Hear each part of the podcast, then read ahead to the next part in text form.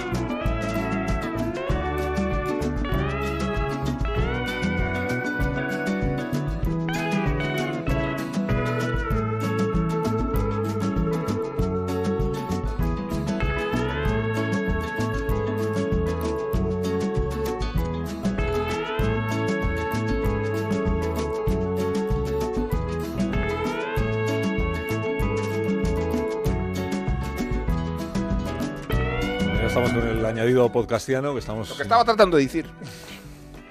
Sigue el debate sobre. Sí, bueno, la verdad es que no hay mucho debate. Es una posición bastante. Pero yo, yo les preguntaría a Rubén y a Rodrigo. Pero espérate que no hemos recordado. Igual, Ah, igual hay, hay Sí. oyentes Hay gente que solo oye el que añadido. solo escucha el añadido podcastiano. Pues eso ellos se lo pierden. que no les interesa nada ese programa llamado La Cultureta que se emite en la FM. Ellos solo les interesa el añadido podcastiano. Entonces se preguntan, ¿el debate exactamente sobre qué versa? ¿Cuál, cuál es el punto de partida? Sí, es mismo. sí, no. El punto de partida es eh, Gaitalese, el hecho de que haya publicado como reportaje periodístico lo que en realidad se demuestra ahora que es más bien una obra de ficción. ¿Por qué? Porque, porque seguramente a él se la han, se la han colado. Esta- Claro, su intención no era hacer una obra de ficción. Claro, pero su intención era hacer una obra, una obra real. Y es verdad que, eh, o sea, no es lo mismo la subjetividad, el punto de vista, incluso lo que en la jerga periodística se puede llamar la muñequilla, que, eh, sí. que no contar una cosa creyendo que ha pasado cuando en realidad no ha pasado. La única diferencia es la intención. Los resultados son exactamente los mismos, una obra de ficción. En el momento en que alguien recuerda algo, en ese mismo instante está mintiendo. Y cuando vuelve a recordarlo, eh, reescribe los recuerdos. Además, eso es neurociencia. Sí, hay un... Se reescribe el recuerdo. Es una interpretación extrema de De la modo que la, la única forma de estar medianamente cercano a un hecho, o al menos a tu, a tu pretendida objetividad sobre el hecho, al menos personal, es escribirlo de inmediato y luego ceñirte a eso que ha Bueno, sucedido. Porque cor- en el mismo instante en que vuelves o- a recordar, o, modificas y o- reescribes. o- o cor- o corroborar y, y comprobar y comprobar diferentes testimonios. Eso que dices de los recuerdos, hay un artículo precioso, Oliver Sacks, que estaba hablando con su, esto es un paréntesis, que estaba hablando con su hermano, que de pequeños estuvieron en Londres durante los bombardeos, y recordaba una de las bombas que habían caído cerca de su casa, y su hermano le dice, pero Oliver, nosotros ya no estábamos en esa casa. Sí. O sea, nos habíamos ido. Y a través de ella hace to- toda una construcción Oliver Sacks diciendo la ficción tiene tanta importancia en la vida como lo vivido, porque en realidad no sabemos distinguirlo. Pero eso es una cosa. Y luego hay una cosa de técnica periodística, que es eh, tú tratas de hablar con la mayor eh, pos- gente posible, tratas de hacerte con documentos, por eso hay investigaciones periodísticas en las que... eh, Boston mm, Globe. Claro, es que desde mentir lleva el- trabajo, nadie ha desde el Boston fácil. Globe hasta los papeles de, de Bárcenas o los de Panamá, eh, lo, lo corroboras, lo compruebas, hablas con cuánta gente sea posible y ahí Talese técnicamente es un fallo técnico extraño en un tipo tan riguroso y en un periodista tan, tan veterano, donde tenía que haber comprobado lo elemental, que es eh, si es verdad que este tipo estuvo todo el rato en el motel y resulta que no lo es y que hay una parte muy importante que la historia del cadáver en, en un momento eh, dado tal se dice que se comete un asesinato y que él va a la policía a, a denunciarlo eh, no diciendo que lo ha visto sino bueno como testigo ex- exterior. Y eso no figura en ningún archivo de la policía. Solo figura que se ha cometido un asesinato en ese motel pero mucho antes y seguramente por un tipo que entró por un por un ladrón que asesinó a la persona que se encontró en la habitación. Y ahí, en vez de saltarle todas las alarmas de este tipo me estará mintiendo, eh, eh, lo que hace es pe- pensar que la policía se ha equivocado. Eh, suena un poco esa vieja frase de no dejes que la verdad te estropee un buen reportaje, porque es verdad que había una serie de, de indicios, entre otras un tipo que se dedica a mirar por, bueno, por la cerradura, a través de, la parte de arriba de, de la habitación a sus clientes, mm, no parece el testigo más fiable del mundo y se puede haber inventado una parte. O sea, que eran cosas que se podían comprobar. De hecho, el periodista del, del Washington Post tarda un mes en comprobarlo y Talesa lleva 30 años trabajando en esta historia.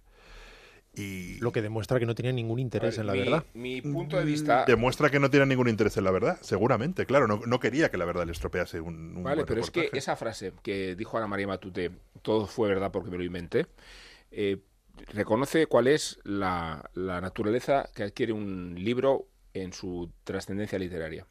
Ya digo, despojado de su embrión, despojado de las circunstancias en que fue escrito. Y yo diferencio mucho en cuál es la vigencia de una obra cuando tiene eh, la perspectiva de, de una categoría literaria, de las obligaciones periodísticas que tiene que cumplir.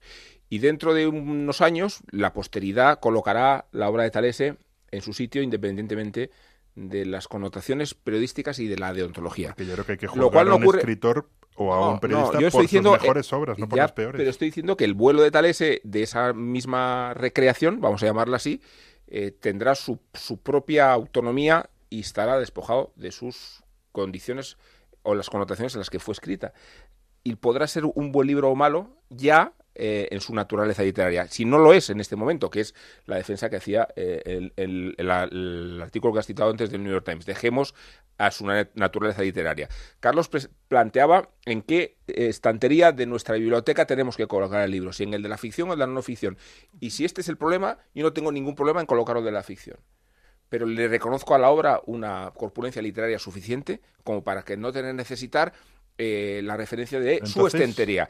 No, y, y- y digo, eh, o sea, la, la- la pretensión de contar la verdad en autores que han hecho de la verdad su, su bandera ha sido eh, claramente contrariada por sus propios seguidores. El caso de Kapuczynski nos mencionado en el espacio anterior. Y surge este Domoslavski, otro polaco, que, que recrea, reconstruye el itinerario de, de Kapuczynski y empieza a notar sus puntos débiles, sus exageraciones, sus eh, encuentros que nunca se produjeron. Pero Y entonces, si quieres, cogemos los libros de Kapuczynski y los quemamos. Pero si la verdad hemos no No, los cambiamos de estantería. Cambiamos no, de estantería. No, perfecto, pero si yo ese ejercicio lo hago con una enorme facilidad. Pero, Rubén, si lo que no hago con facilidad es discriminar al impostor total, y ahí coloco a Henri Levy, porque el problema que tiene Henri Levy es no solo es que se inventa las historias, sino son, es su resultado literario, que es muy discutible, y a mí me parece un, un filósofo eh, completamente inflado, pero tan inflado que en un tratado de filosofía él llega a escribir sobre eh, Botul, que es una parodia de un escritor francés que habla sobre el botulismo como si fuera una corriente filosófica y está haciendo una parodia. Y Henri Levy la encuentra como argumento para atacar a Kant, nada menos. Un filósofo utiliza un- una parodia para atacar a Kant.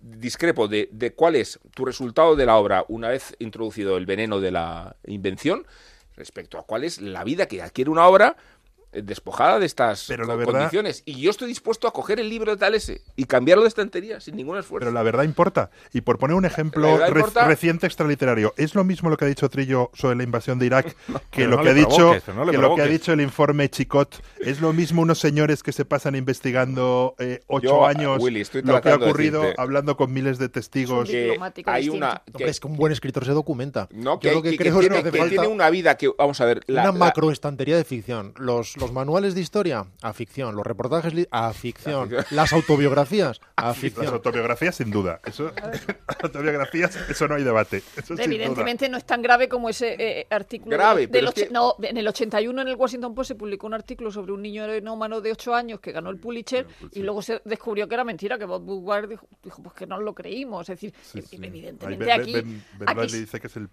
mayor fallo de su carrera. esa Claro, historia. claro. Pero- en este pero yo os caso, digo pero hay un reproche a no, Gaitalese pero yo en digo este que- caso pero, también. vamos a ver. No es lo mismo, yo estoy pero diciendo, si reconocéis o no, que la obra literaria puede consolidarse como obra literaria independientemente Siendo de las circunstancias. cuenta, claro que puede consolidarse Bien, como obra y yo literaria. no tengo ninguna objeción. Yo- Pero- yo, lo que reivindico pero es la que- categoría literaria de Talese por encima de las circunstancias, pero porque a mí me, que eso- me podéis eso oponer. no lo Si yo eso, no- discutimos. eso nadie te lo discute. es que yo estoy la hablando- calidad literaria de una obra falsa, natural, pues para eso están las novelas, hay novelas maravillosas que lo que Pues cuentan no- es no todo tengo mentira. ningún problema en- Lo que pasa, lo único es que el, el lector tiene que estar avisado de que si lo que está buscando es saber qué Correcto. pasó realmente, no debe ir a la obra de Talese en este caso. Y luego, ta- Pero tampoco a la de ta- Talese, No, Y si Tampoco no- la de Kapuczynski, pero sí a la de Chávez Nogales. Pero y si no, Por que sea la, la hoguera de la vanidad. esta novela. hasta que descubramos. O tú Entonces, lees, no, es que tú lees con, con la misma, con la misma satisfacción a Chávez Nogales, sabiendo que todo lo que cuenta ahí es falso. No,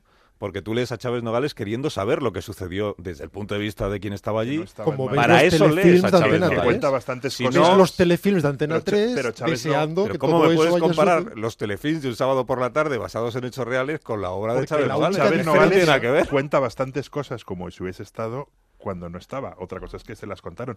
Pero Ya, luego, entonces, Ta- eh, no, pero Talese a hacer tiene un factor... vamos un Vamos con Chávez Nogales. No, pero No. no. lo dudes. Pero es que no lo dudes. No, Como no, pero tú- claro. Bueno, como tú sometas a, a un escritor a su itinerario, a, a su viaje, a, a- a su camino, te vas a encontrar Pero las mayores sorpresas y las mayores decepciones. Y entonces vas a dudar de su obra. Pero, Pero Talese el dentro de... Saschiaparelli también se inventó su biografía, pero me fío más de Talese que del Saschiaparelli. Pero Talese tiene una cosa que es que dentro del nuevo periodismo es el que aporta más información y se atreve y cuenta, y logra contar cosas que nadie antes había contado. Desde la vida de, la- de las familias de la mafia en Nueva York, que es el primer periodista que consigue que le cuenten cosas y le cuenten su intimidad. Eso no es lo mismo si se lo ha inventado que si nosotros sabemos cuando lees honrarás a tu padre que las el funcionamiento de las familias de las familias de la mafia de Nueva York, eh, el funcionamiento delictivo, pero también social, es así. No es, no es lo mismo. No es eh, Talese, por ejemplo, Pues mira, voy a dice, contar, voy a ser el, a cosa. primero el que hace periodismo sobre libro- la intimidad. Si ese libro y, y, y con lo cotejas con este otro que salió de los eh, re- reporteros de- de- del Boston Globe, que hablaban de, de Black Mass y de la mafia y de la reconstrucción de, de- de la mafia local, pues yo te digo que ese libro literalmente es de una pobreza. De una pobreza. Que Cuando son malos, la gente dice que son necesarios. ¿Pero cuál? ¿Black Mass? Black Mass. Ah, a mí me vale, parece un libro el paupérrimo desde el punto de Sí. vista literario. Claro, Y, y entiendo que arroja mucha información, pero yo no voy a volver a leerlo.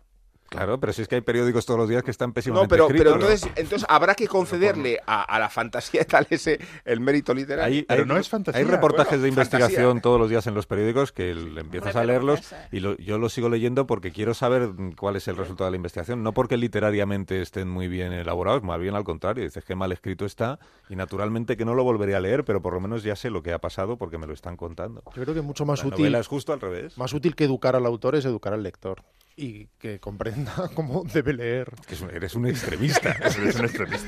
es un integrista Porque de la final, ficción. No al final la distancia que separa a dos autores son sus objetivos y sus intenciones, que es la distancia que separa al ingenuo del cínico. Pero sus resultados son inevitablemente ficticios, insisto. Pero Rubén, Rodrigo, vosotros cuando veis la lista de Schindler, ¿os sobrecogería igual sabiendo que es más o menos real o que es algo inventado que totalmente no tiene nada que ver con la realidad en este planeta Tierra? ¿Os, ¿U os encabronaríais igual con Making que- a Murderer sabiendo que es un caso real de un tío que le están Aquí abrimos un debate. asesinatos que diciendo, ah, mira, qué idea, qué, qué- qué historia más Otra vez, aquí divertida"? abrimos un debate que es casi filosófico, porque no creo ni no siquiera que tenga ninguna relación la realidad con la verdad. Y muchas veces la única manera de acceder a la verdad es eludiendo la realidad. Exacto, mi- mi- mintiendo. Y eso es lo que hace muchas veces la ficción. Y cuando digo mintiendo, no trato es de ser camino, cínico. no, sino- pero es el camino del arte, pero es que para eso está, para sustituir a la, a- a la realidad y buscar la verdad, pero es que es la ficción la que te lleva a la verdad, nada menos. Y esa es la contribución de la humanidad a- a- a- y de la civilización, encontrar caminos para llegar a la verdad partiendo de la mentira. Y la mentira es el arte, el arte en el mejor sentido de la palabra, Pues y la un- mentira en el mejor sentido de la Pues palabra. entonces Talese es un gran artista que no debería publicar en el, en el New. Yorker un reportaje Claro. periodístico. De acuerdo, y el pero Nadie es está que- discutiendo Y nada. el, y el 23F tuvo lugar, aunque Pol- se haga un programa de televisión diciendo que era, no me- todo un a mí montaje. no me provoques, eh, Claro, con este asunto. Es verdad. No me provoques, porque Es que el Pero- 23F tu- tuvo, tuvo pero- lugar. pero es- pero Y el hombre llegó a la luna. Y el hombre llegó a la luna. Es que el término hiciera- falso documental es un oxímoron en toda regla. pero tú necesitas que anatomía no, es un género de ficción. Falso documental Para es un género de ficción. Vigencia divertido. literaria Documental no. necesariamente tenga que eh, corresponderse con hechos probados. Yo creo que no hace falta. Ni siquiera creo que decir- quería decir oxímoron, quería decir más bien que falso documental es una redundancia, en toda sí. Creo que parte de la vigencia absoluto. literaria de Anatomía de un instante es que es una, es que es una investigación. Pero si vas a descubrir que ah, hay puntos débiles en la investigación, renegarías de la calidad literaria. Es que yo me estoy No, refiriendo a eso. ¿eh? Yo es- digo que, no tengo ningún por- problema en coger el libro, no. en cambiar de estantería, de verdad. Yo Sí, porque la, ¿eh? cali- la calidad literaria es, es todo. La calidad literaria de Kapuczynski es que descubre esas historias, no se las inventa. Y por eso es tan, por eso es tan importante, si no, no sería tan bueno. No, para mí la calidad literaria no se ve afectada si descubro que lo que me está contando es mentira. Tiene una enorme calidad literaria, pero me está engañando Pero al emocionalmente decirme... te afecta distinto. Me está engañando al decirme Pero que ese es un trabajo periodístico, porque es un trabajo... Me está presentando como documental lo que es un falso Por eso hay que documental. educar Es decir, al lector y al me está espectador. presentando como género de realidad, que es el documental, Es lo que es un género de que ficción, que, es toda- el falso pero vamos a ver, documental. es que creo que toda la Para mí historia... sí hay una diferencia. toda la Para historia- los integristas como Rodrigo. No, pero, pero el lector ver- despierto no será engañado.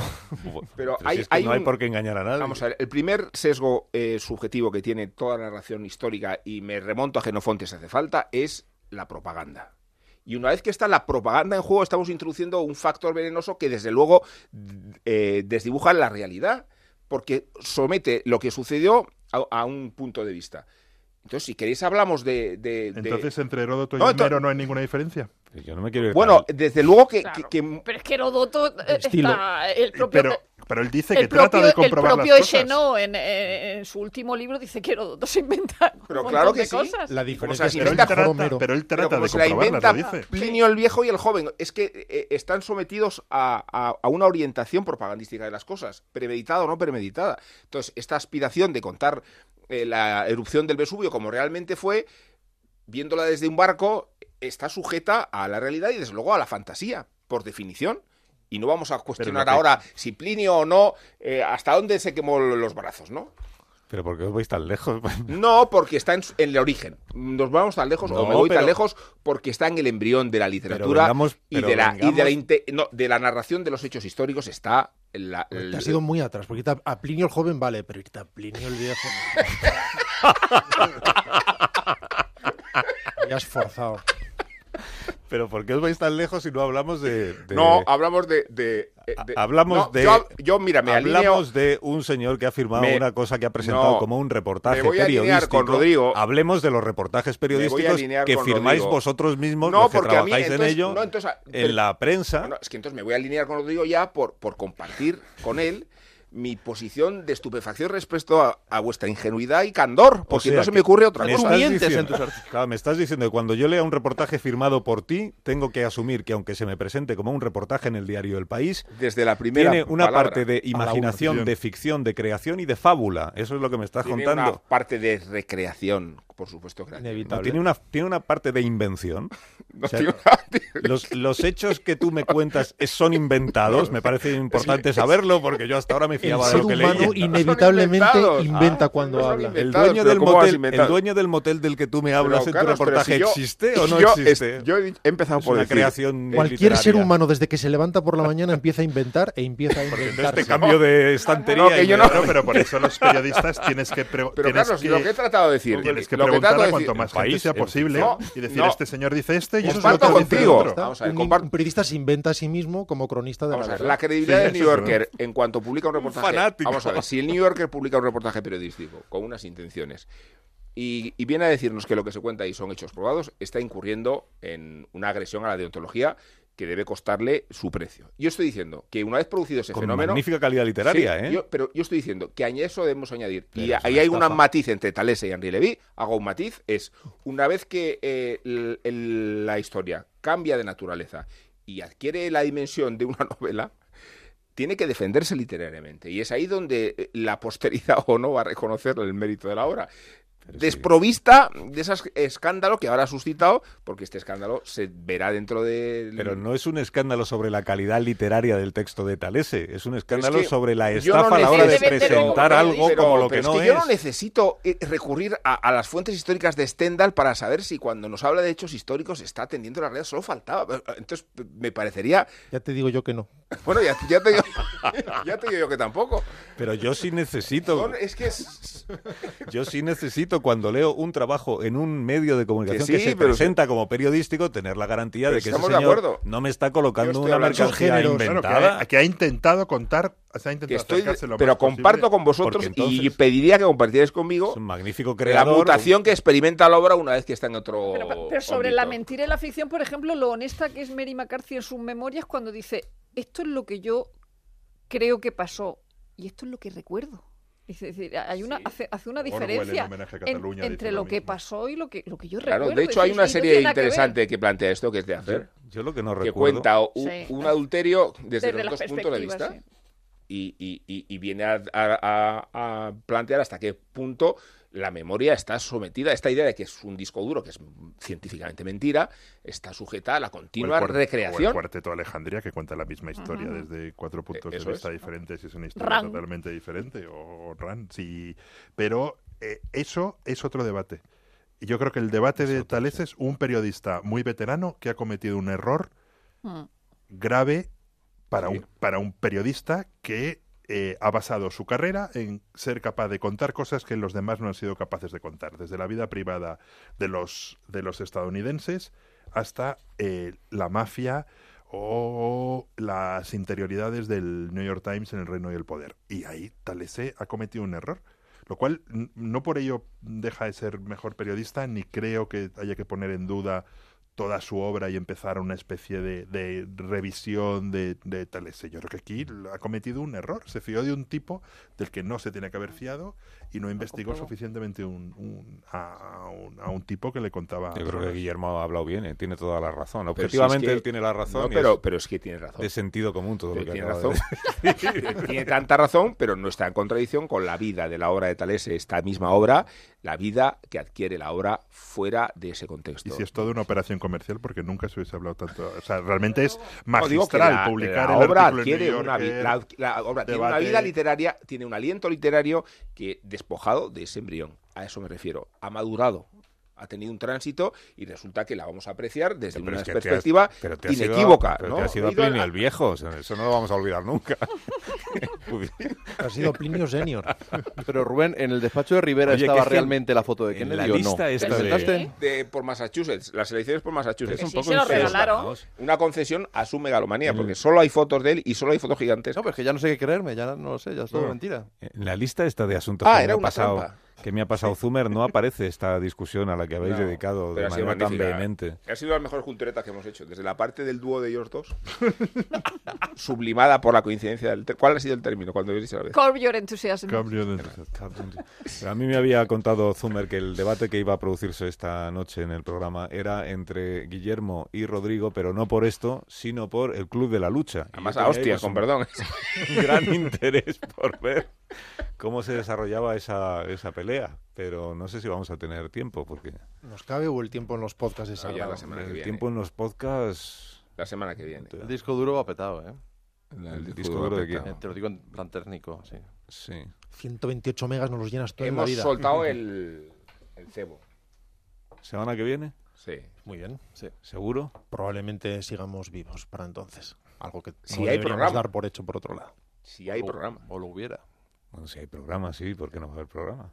Bueno, o sea, que ¿Quién tú sabe? eres muy tuya. Bueno, a mí no. No sé, digo yo que habrá programa, ¿no? Imagínate que dimite a Rajoy dos horas antes. No, pero esto forma parte de la invención de los periodistas. Claro. Sabríamos que no es cierto que haya dimitido Sabemos Rajoy, que, pero... que Rajoy no existe. Que es no lo va a hacer en la vida. Que es un producto de nuestra imaginación. Lo inventa Maruenda. En el mismo instante en que todas las emisoras hablan de los mismos hechos y todas dicen cosas distintas, no dejas sino certificar Claro. que no hay otra forma de hablar de la realidad. Pero te, mintiendo. pero te voy a decir, Rodrigo, ¿eh? pero te voy a decir una cosa que me voy a arriesgar, ¿eh? Si dimitiera Rajoy, que yo creo que no, pero todas las emisoras dirían que ha dimitido Rajoy y sería verdad. Creo yo, Algunas ¿eh? seguro que no. Creo yo. Eh, Otra cosa es que dudásemos de que pu- pudiera ser verdad lo que estábamos O contando. que lo deseemos, ¿no? Y tenemos que escuchar el capítulo de hoy, que ya es el antepenúltimo capítulo del serial de Guillermo Fesser. Ya se está acabando la temporada para todos, eh, que se llama, y, y vamos mientras pensando si seguimos con el añadido podcastiano o lo dejamos para la semana que viene. Las historias del Valle sin retorno. La audiencia preliminar no pudo salir peor para Gus Sanders. El juez dictó prisión preventiva y le envió al correccional de alta seguridad de Napanock sin derecho a fianza, no bail. Eamon Katz lo intentó todo, pero la contundencia de la nueva prueba aportada por la acusación le hizo dudar a él también sobre la inocencia de su cliente. La única oferta que la joven fiscal Sarina Wasako les puso sobre la mesa para evitar el juicio, por tanto, una previsible sentencia a la pena de muerte, consistió en una declaración jurada de culpabilidad y un bolígrafo para que el doctor la firmase. Plead guilty to avoid the death penalty and be sentenced to life without parole. Gus se negó en rotundo. ¿Que me declare culpable y acepte una condena a cadena perpetua sin posibilidad de libertad condicional? ¿Están todos ustedes locos? Katz trató de renegociar la fianza, pero su señoría había tomado una decisión rápida e irrevocable. Rápida por la gravedad de los hechos, irrevocable porque media hora tenía el tea time en el campo de golf y no podía entretenerse ni un minuto más si quería llegar a tiempo. Sentado entre los bancos del público, John Danahue piensa en su esposa y la recuerda sonriente, recién salida de la ducha, en la mañana en que ella le pidió un favor. When I get old, please don't let me grow whiskers. Por favor, cuando me haga vieja, no dejes que me crezcan pelos en el bigote. Hasta donde Jan sabía, ese pensamiento tan sencillo era lo único que le aterraba a Cathy. Tenían planeado envejecer juntos y de pronto...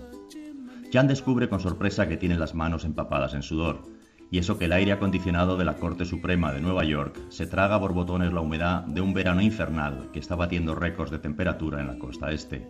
Deben de ser los nervios, recapacita, mientras le pide un pañuelo a su hija Grace, que permanece inmóvil, callada, como una muñeca sin vida a su lado. Es Rosie la que rebusca en el bolso y encuentra un paquete de Kleenex que le pasa a su padre. A John le destroza el corazón verlas en ese estado. The prosecutor, la fiscal, Sarina Wasako, llama a declarar al acusado, Gus Sanders jura decir la verdad, toda la verdad y nada más que la verdad ante una Biblia. Señor Sanders, a usted le gustan los coches, ¿verdad? Comienza Wasako su interrogatorio. Como a todo el mundo, reconoce Sanders. No, digamos que algo más, puesto que usted conduce un deportivo. Objection, protesta el abogado defensor. Señoría, los gustos de mi cliente en materia de transporte no son relevantes para este caso. Puedo probar que sí son determinantes, señoría, se justifica Wasako. Pues es así, sentencia el juez, más vale que lo haga de inmediato. Overrule. Señor Sanders, continúa Sarina, mostrándole un puñado de revistas. ¿Reconoce usted estas publicaciones? Objection, insiste Katz. Overrule, repite el juez. Son revistas del mundo del motor, responde Sanders. Revistas de coches que fueron recogidas en su casa durante una de las inspecciones que realizó el FBI. Señoría, me gustaría que el jurado pudiera observarlas y comprobar que en cada una de ellas aparece el nombre y la dirección postal del acusado, lo que prueba que está suscrito a todas ellas. Objection, protesta de nuevo Katz. Señor fiscal, haga el favor de terminar su argumento. Señor Sanders, ¿se considera usted un experto en mecánica? Mm, me gusta. ¿Y es esta una pasión que compartía con la fallecida señora Donahue? Sí. ¿Le ayudó en alguna ocasión a Catherine Donahue a montar el motor de su coche deportivo? Sí, en alguna ocasión trabajamos juntos en el montaje del Packard Caribe, reconoce Sanders. John Donahue se quiere morir. ¿Cuántos secretos más sobre su mujer va a descubrir en este humillante juicio? ¿No es cierto, señor Sanders, que como usted conocía a la perfección la mecánica del vehículo de la fallecida, le resultó fácil alterar los frenos del Packard para provocar un accidente mortal y deshacerse así de la mujer que le había rechazado? Objection, grita Katz desesperado. Sustain, mantiene el juez solicitando a ambos letrados que se aproximen. Señorita Guasaco, le recrimina a su señoría la fiscal, no voy a permitir que el jurado escuche suposiciones que no están basadas en ninguna prueba que le conste a este tribunal. Señoría, la acusación puede aportar una prueba pericial de que los frenos del coche de la fallecida fueron alterados.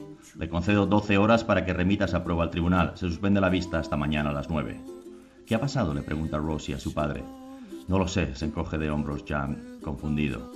Rosie se abraza a su hermana y rompe a llorar mientras los asistentes abandonan la sala. Loin des yeux, loin du cœur. Ojos que no ven, corazón que no siente.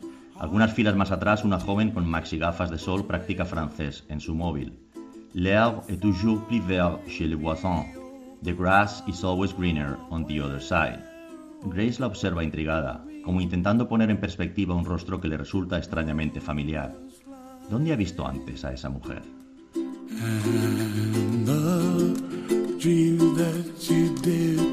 Tengo aquí apuntado que la semana que viene empezaremos hablando de el Club de la Lucha, en sus distintas... Por mantener las hostilidades. Pero a lo mejor os he engañado.